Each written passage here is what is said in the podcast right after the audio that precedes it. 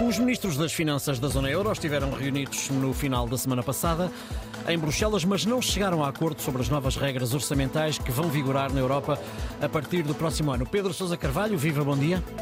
Olá, Ricardo, viva, bom dia. Pedro, se não houver acordo nos próximos dias, o que vai acontecer a partir de janeiro de 2024?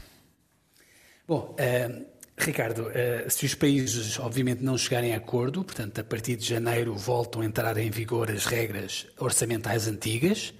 Eh, e o problema é que, nesta altura, essas regras antigas não agradam a ninguém, nem aos países mais ricos do Norte, nem aos países eh, mais pobres do, do Sul. Nós, como ouvíamos há pouco Eduardo Amaio eh, a dizer, portanto, vamos ter um Conselho Europeu onde esta, esta, este, este, tema era suposto já estar resolvido, infelizmente ainda não está.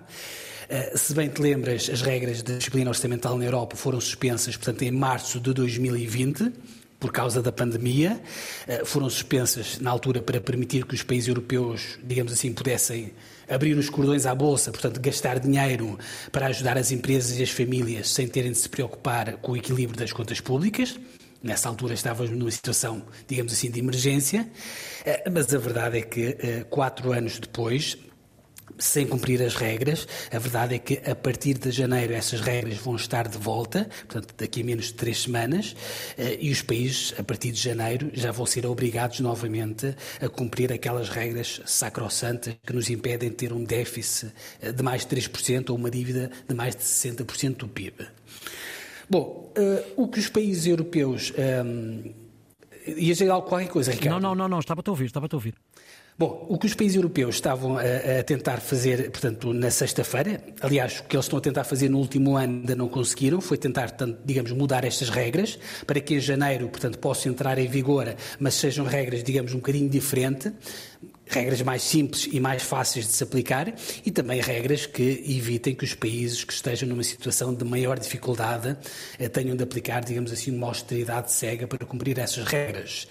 Uh, o problema é que até agora ainda não há acordo sobre essas novas regras uh, e, como sempre acontece nestas coisas europeias, temos por um lado, portanto, os países do Norte, os países mais ricos, como é o caso da Alemanha, a exigirem que as regras sejam ou não sejam tão brandas e, por outro lado, temos o grupo dos países do Sul, onde se inclui, obviamente, Portugal, que acham que essas regras devem ser um bocadinho mais leves. Um, os espanhóis que nesta altura ocupam a presidência rotativa do Conselho da União Europeia estão a tentar aqui propor uma regra, digamos, intermédia que agrade, que, que agrade digamos assim, aos gregos e aos troianos, ou seja, por um lado tentar aliviar as regras, mas também exigir que os países com mais de 90% de dívida, como é o caso de Portugal, se comprometam a pelo menos baixar essa dívida em pelo menos um ponto percentual por ano, para que isto também não seja, digamos assim, uma rebaldaria orçamental. Enfim, uh, Ricardo, esta postura uh, mais salomónica da Espanha ainda não convenceu todos os países do euro e é preciso convencer todos, porque estas regras só se mudam se houver unanimidade. Os ministros das Finanças vão tentar um, fazer um último forcing numa reunião ainda antes do Natal e a ver se conseguem chegar a um acordo. Bom, se não conseguirem chegar a acordo, como eu dizia no início, vamos começar uh, 2024 com as velhas regras orçamentais, uh, uhum. que não são propriamente de boa memória para Portugal, sobretudo na altura da Troika. Enfim, veremos se até lá, Ricardo, vamos ou não ter um, um acordo.